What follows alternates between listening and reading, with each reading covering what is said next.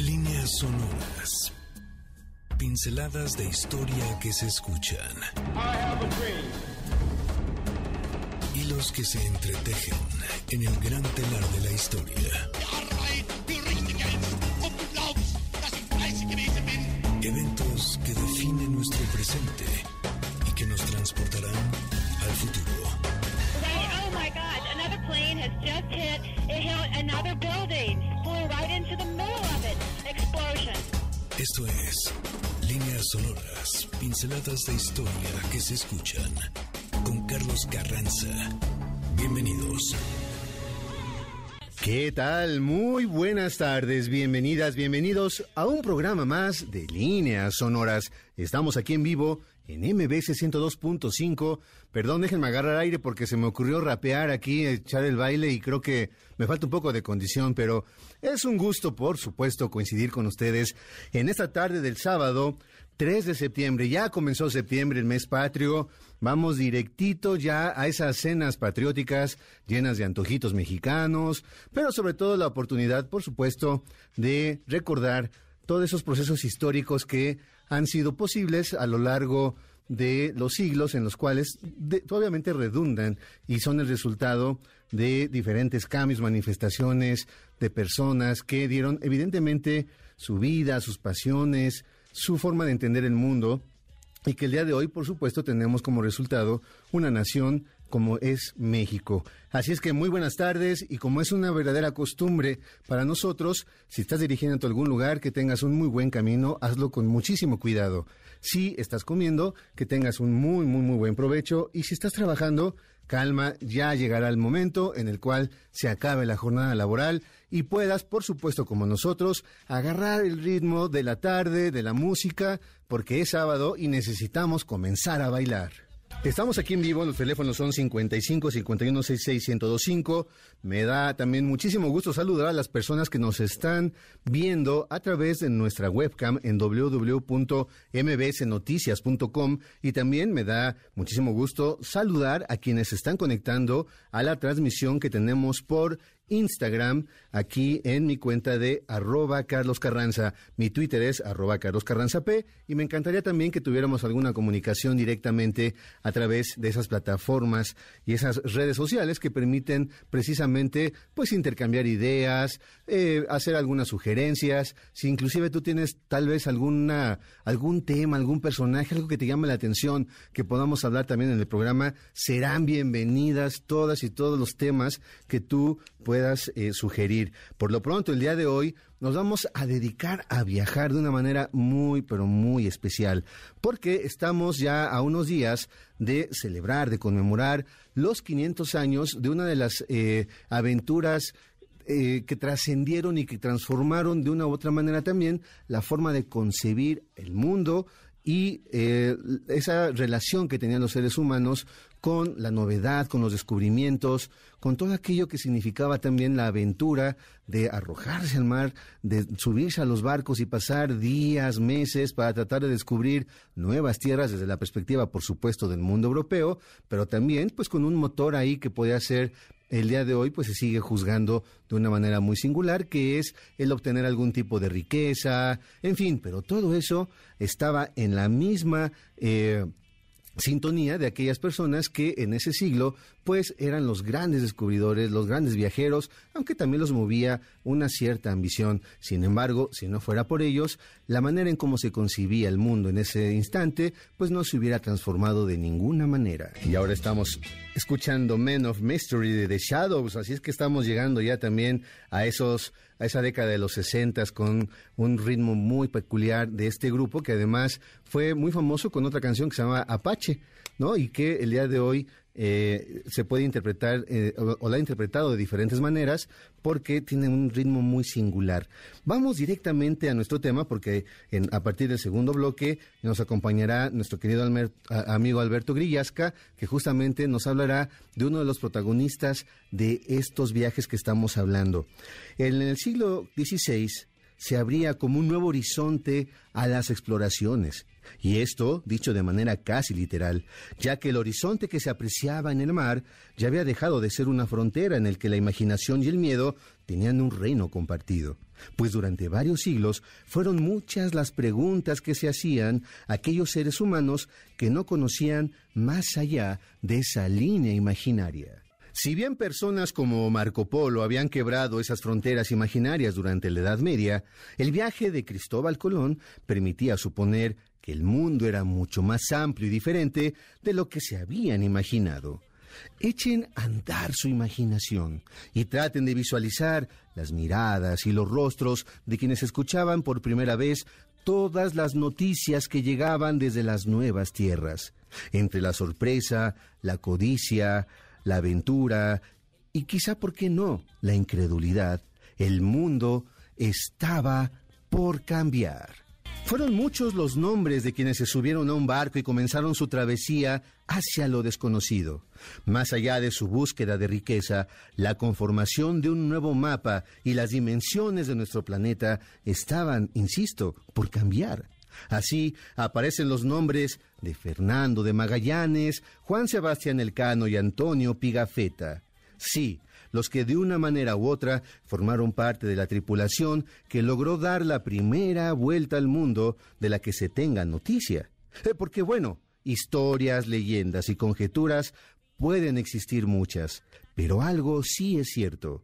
Los 18 hombres que volvieron de ese primer viaje, de esa primera expedición, no dejaban lugar a dudas de todo lo que habían sufrido, padecido, habían disfrutado y principalmente lo que descubrieron bajo la mirada europea de ese siglo XVI. Era el año de 1519, cuando un grupo de 265 marineros se convertirían en la tripulación de cinco naves que tenían por objetivo llegar a las famosas Islas de las Especias, ya que prometían ser no solo una ruta comercial, sino también una puerta, claro, a la riqueza y a la aventura. Fue un 10 de agosto de ese año, al partir de Sevilla, cuando Magallanes encabezó ese viaje del cual este año y hoy, en especial, conmemoramos su quinto centenario. ¿Qué tal esa canción, eh? Magallanes y el Cano de los Lunis. Así es que es una manera interesante también de aprender un poco la historia. Y bueno, tal vez sea oportuno contextualizar nuestra línea sonora de hoy. La expedición si bien había zarpado el 10 de agosto de 1519 del puerto interno de Sevilla, en el río Guadalquivir, el momento en el que se embarcaron fue el 20 de septiembre de ese mismo año en el puerto llamado Sanlúcar de Barrameda, llegando primero a las Islas Canarias el día 26 de ese mes. Así, ya para el día 29 de noviembre, tocaban las costas de lo que hoy conocemos como Brasil. Luego de pasar varios meses rodeando toda esa costa sudamericana. Por fin, el 28 de noviembre del año 1520, atravesaron lo que hoy llamamos, claro, el estrecho de Magallanes, partiendo de ahí al corazón del Pacífico, rumbo a las islas conocidas como las Filipinas. Eh, por cierto, Magallanes moriría en una batalla, la de Mactán, el 27 de abril del año 1521. Y así Juan Sebastián Elcano, después de algunos días, se quedó con la capitanía general de toda esta aventura y era el responsable de dirigirse a las llamadas Islas Molucas, que por supuesto eran las islas de las especias. Y por supuesto, tenían que planear también el regreso. Ya habían estado navegando a través de las islas del Océano Índico y era el momento, por supuesto, de buscar una ruta de regreso hacia lo que conocemos, por supuesto, como Europa, porque el gran reto no solamente era llegar a las islas de las especias, sino no tocar ningún territorio que fuera propiedad, entre comillas, por supuesto, de Portugal, si no se tenían que se iban a meter en un grave problema. Dejaron en ese sentido Timor el 25 de enero de 1522. Recuerden que Timor era una isla que estaba precisamente en el corazón del Océano Índico, para dirigirse después al continente africano, rodeando el Cabo de Buena Esperanza el 19 de mayo de ese año, y navegar hasta llegar a Sanlúcar de Barrameda una vez más el 6 de septiembre del año 1522, con algunas noticias. Volvía la nao Victoria la única que pudo regresar de esas cinco naves con tan solo 18 hombres, además de Elcano y Pigafetta al bordo. Y en unos momentos vamos a hablar precisamente de este gran personaje, Antonio Pigafetta, porque gracias a lo que él hizo en ese momento, que fue llevar una relación de todo ese primer viaje, podemos conocer lo que sufrieron, lo que vivieron, pero sobre todo la gran aventura que tenían ellos en sus manos y que el día de hoy podemos seguir disfrutando. Vamos a ir a nuestro primer corte. Estamos en vivo aquí en líneas sonoras en MBS 102.5. Traemos el pasado directo a tus oídos a través de las líneas sonoras. En un momento continuamos. Ya estamos aquí sacando la fiesta, así es que si alguien de ustedes quiere ya invitarnos a bailar a ratito, ya sabe dónde comunicarse. El teléfono es 55 51 66 1025, mi Twitter es arroba Carlos Carranza P y el Instagram arroba Carlos Carranza. Así es que bueno, ahí está la invitación. Si alguien nos quiere ya invitar para conectar la fiesta al ratito, recuerden que después de escuchar a Checo Sound, que además hoy tiene una extraordinaria invitada que es Cositas, el personaje extraordinario de Cositas con el que muchos, por supuesto, aprendimos a hacer algún tipo de manualidades, pero bueno, es todo un personaje de una época muy singular. Así es que después de escuchar el programa de Checo Sound 8 Track, nos pueden invitar a una fiesta y no puede faltar, por supuesto, esta canción. Y bueno, como ya se los había anunciado, el tema del día de hoy es pues muy, pues, muy especial porque tenemos que recordar una hazaña. Es claro que hay posturas y que puede ser algo muy controvertido, el personajes como Cristóbal Colón, como todos esos eh, eh, personajes que durante el siglo XVI pues se lanzaron al mar pues buscando, por supuesto, un motor económico, una cuestión de riqueza, eh, una manera de cambiar y de transformar su propia vida y su estatus social y económico, pero al mismo tiempo somos resultado, de alguna forma, hablando de una perspectiva cultural, pues de esos viajes, de esos descubrimientos. Si lo vemos de una perspectiva centroeuropea, pues evidentemente ellos van a decir que descubrieron nuevas tierras.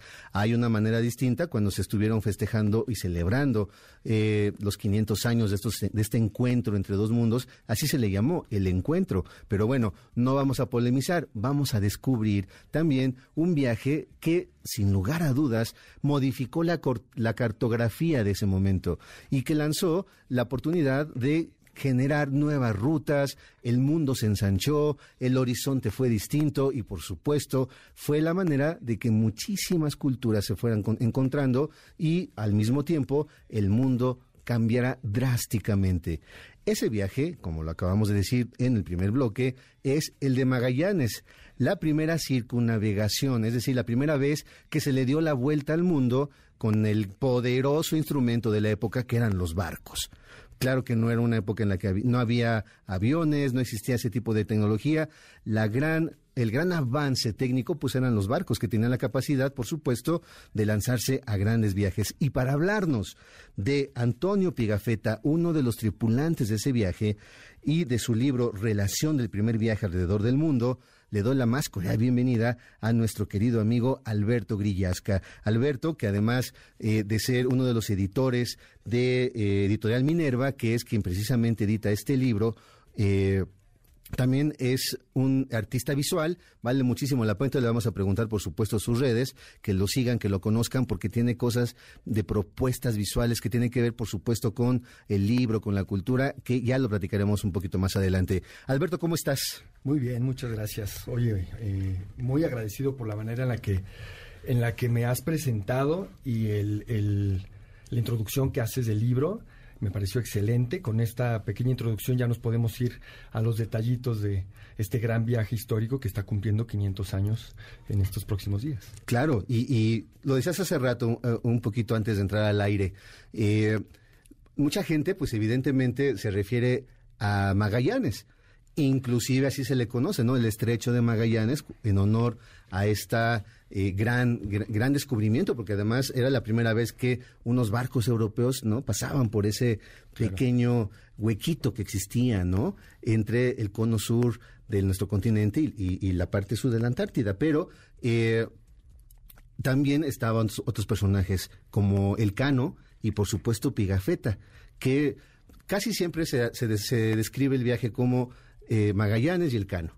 Y Pigafetta de repente aparece ahí y no es de los que, de los que tengan como la, eh, el micrófono, de los que les hayan dado como las luces, de los que no son tan, ¿cómo decirlo?, tan famosos. Y es que te voy a decir por qué. Porque pasa que Pigafetta era italiano.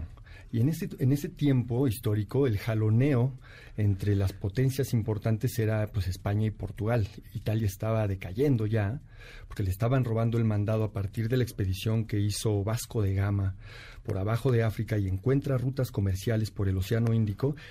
Literalmente le roban el comercio a, Venecia y a Italia y a, los, y a los estados que ahora son Italia y se empiezan a enriquecer increíblemente Portugal y luego España. Los reyes católicos tuvieron la visión de mandar a Colón en búsqueda de, un, de, nuevos horizontes hacia, el, hacia lo que es América y, en, y poquito después, ya en, 1520, en 1519, este portugués que es Magallanes intenta a través de, del Estado de Portugal em, que le patrocinen una expedición, pero no se la patrocinen. Son los reyes católicos los que nuevamente tienen la audacia de dar a él las posibilidades de hacer esta gran aventura y se, y se avienta. Entonces ahí Pigafetta pues no figuraba, pero tenía un gran poder. Él escribía y leía y además era militar y tenía era, era pertenecía a una orden eh, bueno a distintas logias y órdenes que lo que lo que lo convertían en, un personaje clave para que esto se pudiera documentar correctamente. Estamos hablando de que la tripulación era diversa y tenía personas de todas partes, sobre todo África y Europa, em, pero, pero este muchacho, em, pues era el único que realmente tenía conocimiento para llevar una bitácora correctamente, eh, un informe militar, un, un, recuento de los hechos. Y es muy bello esto porque pareciera que él quiere escribir eh, literatura y quiere ser poético y romántico a la hora de hacer este recuento de hechos, pero piensen que es un reporte militar. Él está tratando de decir las cosas tal y como las vio, lo más cercano a la realidad, lo más concreto posible, y con todo y eso se le escapan muchísimos detalles que suenan de lo más surrealista y lo más fantástico posible. Porque además era la manera en que iban dejando un cierto rastro del viaje. De otra manera, tal vez era imposible regresar, porque por supuesto que es como Colón, ¿no? En, sus cartas de relación, que tiene que ir dejando la constancia de en este día llegamos a tal lugar, a tal isla, observamos tal detalle en el, en el, en el, en lo que tenían enfrente, en el mar, alguna isla, alguna referencia, por supuesto, con las estrellas. Y es como uso esa siempre esta esta imagen de los niños que van dejando, ¿no? Los el rastro de, de, las migas de pan, porque de otra manera no podrían regresar en el viaje. Por eso y, lo dices de una manera muy interesante, tenía que hacer lo más cercano posible a la realidad, porque de otra manera el regreso estaba muy comprometido. Em, es, es, esto nos ha dado como editores la oportunidad de estudiar profundamente el escenario geopolítico de ese momento y a su vez nos hace reflexionar en los efectos que tuvo a lo largo de los siglos y hoy nos, nos, nos provee de una concepción de, las cosas como están pasando que a, cada una de las personas que participamos en este libro le, le otorgó eh, particularidades en su, para su acervo, ¿no? A mí, em, en lo personal, muchas de, las cosas que me viajan de haber participado en este proyecto, em, más bien algunas de las más importantes y destacables, tienen que ver, por ejemplo, con la secrecía que se traían los estados eh, en, relación a los descubrimientos geográficos que se estaban dando en ese momento, por cuestiones, por intereses meramente comerciales. Esto me hace ver, me hace notar que pues es un comportamiento bien natural de todo Estado poderoso, de todo, de todo grupo central de dominación, de, control, la importancia, la, necesidad que tienen, sin justificar nada, pero de guardar secretos tecnológicos. Cuando, cuando encuentras nuevas tierras, nuevas rutas comerciales, nuevas posibilidades o nuevos recursos, los humanos parece que tendemos a guardar secretos para, para poder llevar a cabo eh, estrategias de dominación, de control o si quieres de supervivencia en, la relación que tienes con los demás, ¿no? Entonces, em, esta gente se da cuenta a través de cartas de navegación antiguas y, de, y del conocimiento cartográfico, porque pues Magallanes era un navegante mercantil de mucha experiencia, había navegado, ya conocía el, Océano Índico y conocía las islas de las especierías y de las Filipinas por abajo de África. Él había estado mucho tiempo allá. Ya había estado allá. Así es. Es un poco como bueno, me recuerda a los ciertos escenarios eh, que tienen que ver con, cosmonautas de hoy en día, que hay cosas ahí, pero no nos vamos a poner a hablar de conspiraciones. Pero había, había una conspiración en ese momento que buscaban guardar el secreto de que el continente nuevo, el que acababa de descubrir Cristóbal Colón que se estaba ya explorando brutalmente, se corría el rumor de que tenía un estrecho en el sur que conectaba y ellos no conocían el Océano Pacífico, pero que conectaba con China y con las Indias y con las, con las Filipinas, ¿no? Que era, una de perdón, que era una de las ilusiones que movió precisamente a todos esos exploradores. Claro. Tratar de llegar al continente asiático, que sí se conocía, aunque fuera por historias, que fuera por eh, libros y por muchos, eh, por muchos constructos de, imaginación que se alimentó gracias también a Marco Polo, ¿no? Y en ese momento el, el, el recurso codiciado eran las especias, lo que se usaba para comer. Eh, uno de los principales era el clavo, porque era medicinal, porque proporcionaba grandes beneficios, grandes nutrientes, pues, para la dieta, complementaba muy bien la dieta. Y no tenían en Europa eso, y la única ruta por donde pasaban esas especies, pues, era por Venecia a través de, a través de Medio Oriente y los aranceles, los impuestos pues que se, que se iban acumulando y la, y, la manera en la que se iba mezclando todo ese producto hacía que ya para Portugal o España llegara apenas unas reminiscencias muy pues ya muy muy mezcladas, ya muy muy devaluadas de todos esos productos. Cuando se descubre con Vasco de Gama, la ruta por abajo de África, Portugal se convierte en una potencia tremenda, ¿no? Y empiezan a desplazar a todos los países del este. España no se queda atrás y con Cristóbal Colón empiezan a saquear América, como bien sabemos, y el Papa, eh, unos años antes, crea la famosa línea de la repartición, que es que pues ellos no sabían que, no, no tenían muy claro de qué tamaño era la esfera terrestre, ya sabían que era una esfera, pero no, no sabían como qué había arriba, qué había abajo, simplemente hicieron una raya que dividía la mitad del mundo para Portugal y la otra mitad para España. Ahí quedó dividida un trocito de lo que hoy es Brasil, y por eso hablan portugués ahí, y lo demás era para España, y lo que hay de, y todo África era para Portugal. ¿Qué tal? Entonces ese era el jalón, esa era la disputa. Entonces Magallanes le dice a los reyes católicos, si yo encuentro ese estrecho, si yo paso por abajo de este continente nuevo y llego al otro lado, yo les voy a traer especias desde de primera mano. Primera mano Y se van a hacer sin intermediario. Así, riquísimos. Sí, sí. Oye, y hablando precisamente de, de, cuestiones de intermediarios, vamos a hacer un corte, pero nos estás dejando ya con una con unas preguntas en el tintero que seguramente vamos a poder tomar en nuestro siguiente bloque. Te recuerdo que estamos aquí en vivo en MBC 102.5, nuestro teléfono es 55 51 1025 y en el siguiente bloque habrá regalos, pero por lo pronto Vamos a hacer una pausa y volvemos con Alberto Grillasca y Antonio Pigafetta. ¿Qué tal esta canción de Take a, Train de Mint Royal Remix con la voz, por supuesto, de Ella Fitzgerald, que es una joya, de canción. Así es que si nos van a invitar a una fiesta, ahí vayan armando, por favor, el playlist, porque además ya vimos que también Alberto Grillasca le hace al baile. Así es que, por lo pronto, vamos a seguir hablando de nuestro personaje invitado, que es Antonio Pigafetta, por supuesto el Cano, por supuesto Magallanes, y ya nos estaba explicando eh, Alberto cuál es el contexto y el sentido precisamente de este viaje en particular. Hablamos acerca de la búsqueda de las especias, que era la mercancía más codiciada de la época, pero que además pues ya venían otras cuestiones que se iban sumando, la búsqueda del dorado, por supuesto el oro, otro tipo de vegetales, otro tipo de minerales, y claro, todo eso se iba sumando y la codicia aumentaba cada vez más. Me encanta lo que decías, lo que dices acerca de la secrecía todos los secretos de Estado que se tenían ellos, porque además no podían ellos fácilmente soltar las coordenadas geográficas de los lugares donde sabían que podían explotarlo a más no poder y hacerse inmediatamente ricos. Cuando estaban haciendo este libro, eh, Relación del primer viaje alrededor del mundo, y estamos hablando precisamente de la edición que hace Editorial Minerva, quienes nos están viendo por eh, nuestra webcam, se los enseño, los hacía a un poquito a la distancia, es una edición preciosa, quien nos está viendo también a través de nuestro eh, nuestra transmisión de Instagram Live, se la estoy mostrando ahí. Es una edición fantástica que hacen precisamente estos chicos de Editorial Minerva.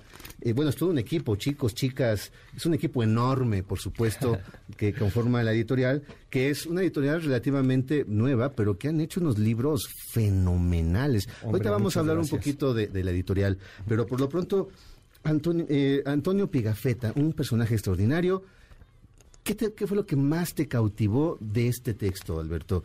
Eh, ¿Alguna anécdota, algo que nos puedas compartir, por supuesto, a toda nuestras, eh, a nuestra audiencia de líneas sonoras, para que se nos antoje leerlo, para que nos piques esa curiosidad y podamos buscar eh, relación del primer viaje alrededor del mundo de 1519 a 1522?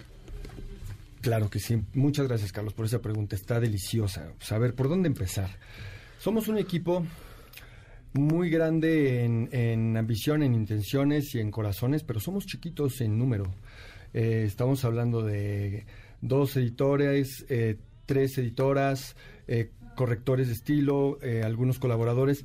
Llega este texto como una propuesta para traducir del italiano antiguo, que es el texto original de Antonio Pigafetta, al español mexicano. Nosotros tenemos tres libros en esta colección y hablan de viajes, se llama colección Ínsula. Eh, lo hermoso de esta colección es que reflexionamos justamente en los valores que pensamos que son más destacables del viaje como tal, ¿no? Un poco desde una perspectiva antiturista, anti-selfie. Buscamos em, reflexionar en el viaje como la actividad primordial o una de las primordiales actividades humanas para conocer, para entender el mundo, través de una dinámica de, salirse de una zona de confort y explorar el mundo, ¿no? El viaje. Es muy importante. La colección se llama Ínsula por la promesa que le hacía el Quijote a Sancho de las ínsulas. De, la ínsula barataria. que le iba a regalar por ser su fiel escudero, ¿no? y que significa isla, ¿no? Isla, un territorio rodeado de agua. Entonces, todos los temas que tienen que ver con viajes y que están escritos a manera de diario, pues son, son posibilidades para la colección Ínsula. Y eh, pues no podía faltar este, o sea, era, un, era casi una obligación editar el viaje de, Magallanes. Entonces, nos llega el texto traducido por Laura Origa, una chica eh, italiana, y pues como tú sabes, una traducción no puede ser al español, pues no la puede hacer en, completamente una persona cuya, cuya lengua natural es la italiana, aunque tenga una especialidad en, español. Entonces nos manda una traducción, pero que tiene muchos todavía tiene muchos aspectos que se podían corregir, depurar, ¿no? que podíamos pulir para aterrizarlo más y todavía a un español que nosotros queríamos que se escuchara mexicano, latinoamericano, ¿no? Afortunadamente nosotros contamos con Andrea Pliego, que es italoparlante, ella hizo eh, estudios en Florencia y en Torino y, nos ayudó junto con Caterín Rendón, una amiga editora colombiana, a traducir, a, revisar cuidadosamente el texto traducido que nos mandó Laura Origa, la traductora, digamos, de la obra. Y eso fue un trabajo que sale de lo convencional para nosotros como editores. O sea, ya no nada más recibimos el texto y nos pusimos a, corregirlo y a formarlo en el libro, sino que nos tuvimos que sentar como editores y con, las traductoras a leerlo nuevamente y a y hacer esta, este trabajo de depuración que entra dentro del paquete de traducción.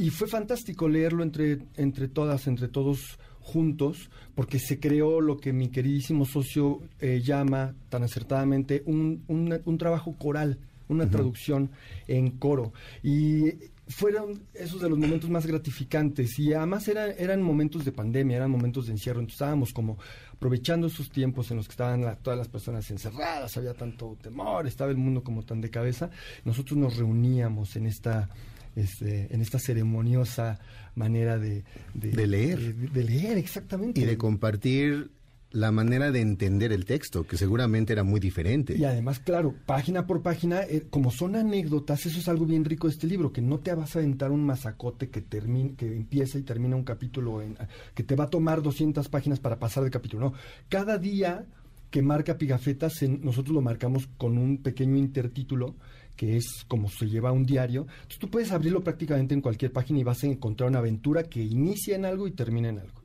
Eso es muy rico, eso hace que la lectura avance fluidamente, sea... Y es algo que siempre hemos tenido presente nosotros porque también una de las misiones de nuestra editorial Minerva es proponer nuevas maneras siempre, estimular la experiencia lectora desde, desde, desde maneras creativas. Entonces los diarios de viaje se prestan mucho para eso porque puedes hacer eso, lo abres en cualquier página y te enteras de algo padre. Si estábamos ahí nosotros leyéndolo durante, durante el año pasado y, era, era muy bonito poder festejar cada que encontrábamos una imagen, un capítulo, un pasaje así increíble, y lo reflexionábamos y compartíamos ideas y alguien alguien proponía una manera de entenderlo, una forma de interpretarlo, otra persona tiraba un dato, alguien más, yo estaba leyendo al Stefan Zweig que tiene la más grande aventura jamás contada, que es justo la historia de Magallanes, Andreas estaba haciendo cargo de la revisión a través de un texto de Andrea Cánova, su tocayo, y Santi tenía a Isabel del Riquer y estaban entre ellos y conmigo también revisando estos textos y así aderezábamos y así corregíamos y así hacíamos la, el criterio de edición que estábamos creando. Mira qué interesante, la, nos estás platicando justamente el cómo hacer el libro. El know-how. El cómo, cómo se hizo este, esta edición, que además, insisto, es una edición bellísima como las anteriores, eh, Montaigne y Mary Shelley, ¿no? que son los otros dos libros que también, también los conozco y que son una belleza. Gracias. Y que, fíjate que se nos está yendo el tiempo rapidísimo, tenemos que ir a un corte. Pero volviendo, ya aterrizamos con estas anécdotas, ¿te parece? y, con un personaje. un pasaje rapidito del libro que está bien interesante y que creo que va a valer mucho la pena. Exactamente, es lo que con esa de esa manera vamos a cerrar. Así es que vamos a un corte, estamos aquí en vivo en Líneas Sonoras en MBC 102.5. Creo que ya nos van a correr del programa aquí de MBC 102.5 por andar poniendo canciones poéticas, canciones que nos motivan a pensar el mundo de una manera distinta desde Iztapalapa para el mundo. Y bueno, vamos a aprovechar el tiempo que nos queda. Alberto, a ver, platícanos algo así interesantísimo, rico, sabroso del libro de Antonio Pigafetta para que nuestro auditorio diga, quiero ese libro. Con muchísimo gusto. Miren, ahí les va. Yo les recomiendo este libro por todo lo que se dijo anteriormente, pero quiero compartir rápidamente uno de los pasajes que más me volaron la cabeza. Resulta que, resulta que Magallanes Llegan, a, llegan por fin a Filipinas después de haber eh, encontrado el estrecho en Patagonia y haber bautizado literalmente el Océano Pacífico. Ellos no contaban con que estaba el Océano Pacífico ahí que, y, que, que era el cuerpo de agua más grande del planeta Tierra. Entonces se avientan tres meses casi en, navegando así con fe de, para encontrar algo y no encuentran nada y se les mueren varias personas, les daba escorbuto, se les hinchaban las encías, tenían que tomar orines, estaban, se estaban repartiendo las ratas, apostaban las ratas del barco, imagínate. Por fin encuentran las islas de las especies, bueno, no, no, perdón, las Filipinas, empiezan a llegar a, las, a lo que son las fosas marianas, donde, que es donde hay la profundidad más grande del mundo y donde está en el sur de Japón. Y ahí, eh, pues así como van llegando a rajatabla, empiezan a, poner cruces en todos lados y a, conquistar, porque era conquistador, ¿no? Con todo y que Magallanes era un tipo aparentemente de principios y con una recta muy clara de moral y tenía muy bien establecido en su, en su interior que la misión que tenía él era conquistar y llevar a los reyes de España el, el triunfo y el legado que estaba dejando, con todo y todo, no dejaban de ser pues, bien tremendos, o sea, salvajes. Claro, era el espíritu de la época. Ellos llegaban y eran, eran como el Quijote. Era de, ¿qué onda? A ver, este, ¿te me hincas a la cruz o, o, no? No, pues no, pues garrotazo, ¿no? Este, y el que sí va a ser mi amigo y el que no, va a sufrir y le vamos a quemar a sus chozas y le vamos a matar a toda su gente. Entonces, toda la gente, además de que nunca habían visto barcos de sus tamaños y pensaban que los barcos eran animales vivos y se, se, hincaban inmediatamente, ¿no? Se, er, eran tribus que no tenían escritura, no tenían muchas veces... Eran otras culturas. Chiquititos poblados y entonces llegaban estos con armas y con, y con eh, trajes de metal y con pólvora y, cañón, y a cañonazos iban entrando entre, entre los archipiélagos y pues la gente se, se hincaba literalmente, si no los consideraba dioses, de plano se rendían a la brevedad. Aquí es donde viene esta parte que no se menciona en ningún libro de historia, que se minimiza mucho en los estudios académicos, que es la resistencia de Mactán. Es la, historia de este líder de esta pequeña isla que se llamaba la, Mactán y cuyo líder era el, el tal Silapulapu que fue un cuate que dijo, pues yo no sé si estos vienen de Marte, de Saturno o de otra galaxia, yo no sé si estos traen una tecnología mucho más avanzada, lo que sea que traigan, yo no me voy a hincar a la cruz, yo no me yo no les voy a regalar a mis a mis a las mujeres de nuestra nación, yo no yo no voy a cambiar de religión, yo no me voy a dejar bautizar, qué ole. Y entonces manda, mandan a un, a un mensajero para que les diga eso y entonces el Magallanes se confía y les dice a los que ya estaban, digamos, eh, rendidos, y a los que estaban, entre comillas, aliados, les dice, chéquense nada más cómo se le castiga ejemplarmente a un rebelde, a un insecto que no me quiere obedecer, ¿no?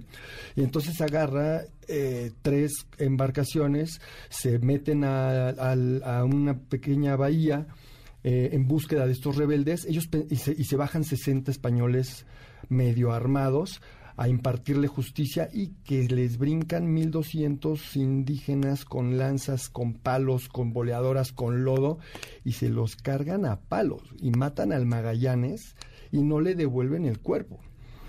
Y esto es, es, no es que yo celebre la trágica muerte de un ser humano como Magallanes, que además es un tipo ejemplar, lo digo con, con sinceridad.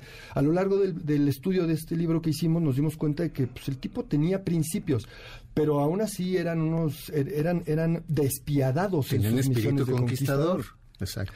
Y que se les haya puesto al brinco, que no se haya dejado, que se haya resistido una pequeña nación, me parece un acto muy valeroso y legítimamente justiciero porque es muy difícil. Si nosotros tenemos eh, líderes políticos que por tres migajas de pan están vendiendo el país y si eso se ve por todo el mundo sucediendo, ¿qué valor se necesita tener para para no dejarte de una de, de una comarca de seres que a, que a lo mejor ni siquiera consideras de tu misma raza y decir yo no me hinco y a mí no me quemas mis casas y a ver cómo le hacemos aquí nos dejamos la vida claro.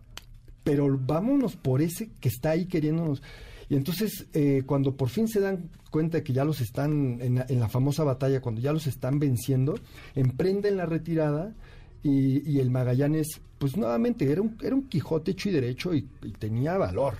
Y se quedó a, pelear hasta el final y, pues se lo echaron. Se lo mataron ahí a, lanzazos y a, y a pedradas y se llevan el cuerpo y mandan los españoles, eh, la expedición, a un mensajero a que diplomáticamente les pida por favor que le devuelvan el cuerpo de su líder y les dicen no. Este cuerpo no te lo vamos a devolver ni por oro, ni por todo tu oro, ni por todos tus espejos, ni por todas tus cuentas de vidrio, que era lo que mercaban estos, y no se lo devuelven. Entonces eso me impresionó tanto que le hice una, un retrato imaginario al Silapulapu y le hice un NFT que está mm. cotizado en la galería de Super Rare es una muy prestigiosa galería de NFTs, y ahí escribimos un pequeño texto extraoficial, eso no está aquí en el libro, en donde explicamos esta gran hazaña, ¿no? Hicimos una pequeña animación que lo pueden ver ahí si se meten, y no sé, pues es uno de tantos, ¿no? Claro, porque además este, este viaje estuvo de principio a fin lleno de anécdotas, de aventuras extraordinarias, que si un barco se hundió, el Santiago que se hunde precisamente, eh, ¿no? En, lo que era el estrecho de Magallanes. se reveló y se partió de regreso a España. Se regresó porque además se perdió y se regresó. O sea, de verdad es, un, es una historia y es un libro, la relación del primer viaje alrededor del mundo, con una riqueza no solo histórica, porque con eso comenzaste, Alberto, y quiero cerrar precisamente por ahí. Eh, Pigafetta si bien es un militar, es alguien que tiene mucho conocimiento de la cartografía, de la astronomía, de todo eso que les permitía a esos personajes navegar con cierta seguridad, era un cuate que tenía una noción muy literaria. Era un humanista hecho y derecho al tipo de renacimiento del siglo XVI, muy a la italiana, por supuesto, y que gracias a eso, pues tenemos un libro como que como el que ustedes nos han compartido. Es un texto, entonces, relación del primer viaje alrededor del mundo, traducción de Laura Origa y la editorial es Minerva. Así es que ustedes pueden buscarlo por ahí en, las redes sociales para que también puedan tener la oportunidad de conocer los otros dos textos de esta colección y los otros libros que ya también han podido editar. De verdad, son libros hermosos, preciosos, con una... Eh, con una hechura prácticamente a mano, y no lo estoy diciendo en exageración, sino con ese cariño y ese amor que le pueden tener las personas a los libros y eso se nota precisamente en esta edición. Y quiero aprovechar, por supuesto, para mandar un saludo a Valeria, que fue precisamente quien nos hizo el contacto, ¿no? Valeria, Villalobos es un, es un personaje imprescindible de nuestro equipo. Eh, ella tiene 80 mil trabajos porque donde quiera que se pare todo el mundo la necesita porque es brillante y ella nos hizo este contacto para venir y hablar nosotros aquí, ¿no? Entonces le mando un beso gigantesco a mi carnal a Valeria y a todo el equipo de Minerva, Santiago, Alex, Andrea, Caterina, Camilo. Arriba los libros, Arriba los diarios de viaje y arriba Minerva Editorial. Eso. Y fíjate, vamos a cerrar pues regalando algo. Eh, tenemos regalos. Eh, y solamente va a ser muy sencillo. Lo que vamos a regalar hoy es eh, un pase doble para la obra La Hora de Todos. Vamos a regalar un kit de la estación del 102.5 que contiene eh, un libro, gel antibacterial, encendedor, sanitizante, notilindro, calcomanías de la estación. Y vamos a regalar también eh, tres pases dobles para que vayas a disfrutar de la cartelera de Cinépolis en formato tradicional. Solamente tienes que mandarme un mensaje a a Instagram o a Twitter solicitándome alguno de estos regalos. Y también, tanto Editorial Minerva como Líneas Sonoras, aquí por supuesto MBC 102.5, vamos a hacer una, eh, una eh, dinámica justo el día en el que se celebran los 500 años de que estos pocos hombres de los 200 que pudieron partir, llegaron de, vuelta. de los 200 y cachito que salieron y los únicos 18 que pudieron regresar a España y por supuesto hasta Sevilla, es, eh, vamos a hacer una dinámica para que estén atentos, vamos a regalar Vamos a regalar dos libros, ¿te parece? Me parece estupendo. Vamos a regalar un libro para la Ciudad de México y nosotros ponemos el envío para la, eh, alguien que se lo pueda ganar también en algún estado de la República que también nos están escuchando.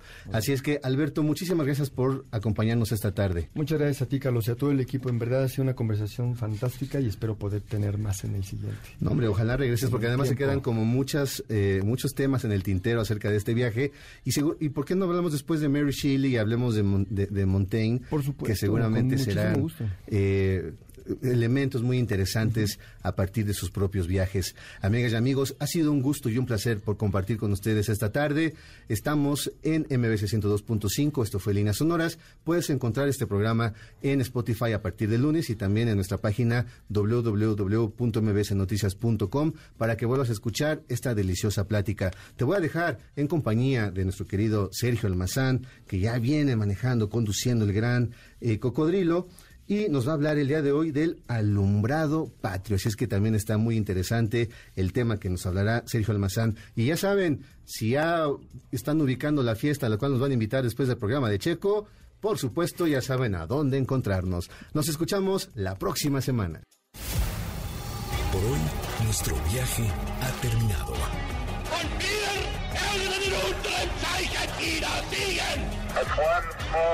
Esta volverá a despegar la siguiente semana. Los esperamos aquí, en líneas sonoras, pinceladas de historia que se escuchan. Martin Luther King 20 minutes ago died.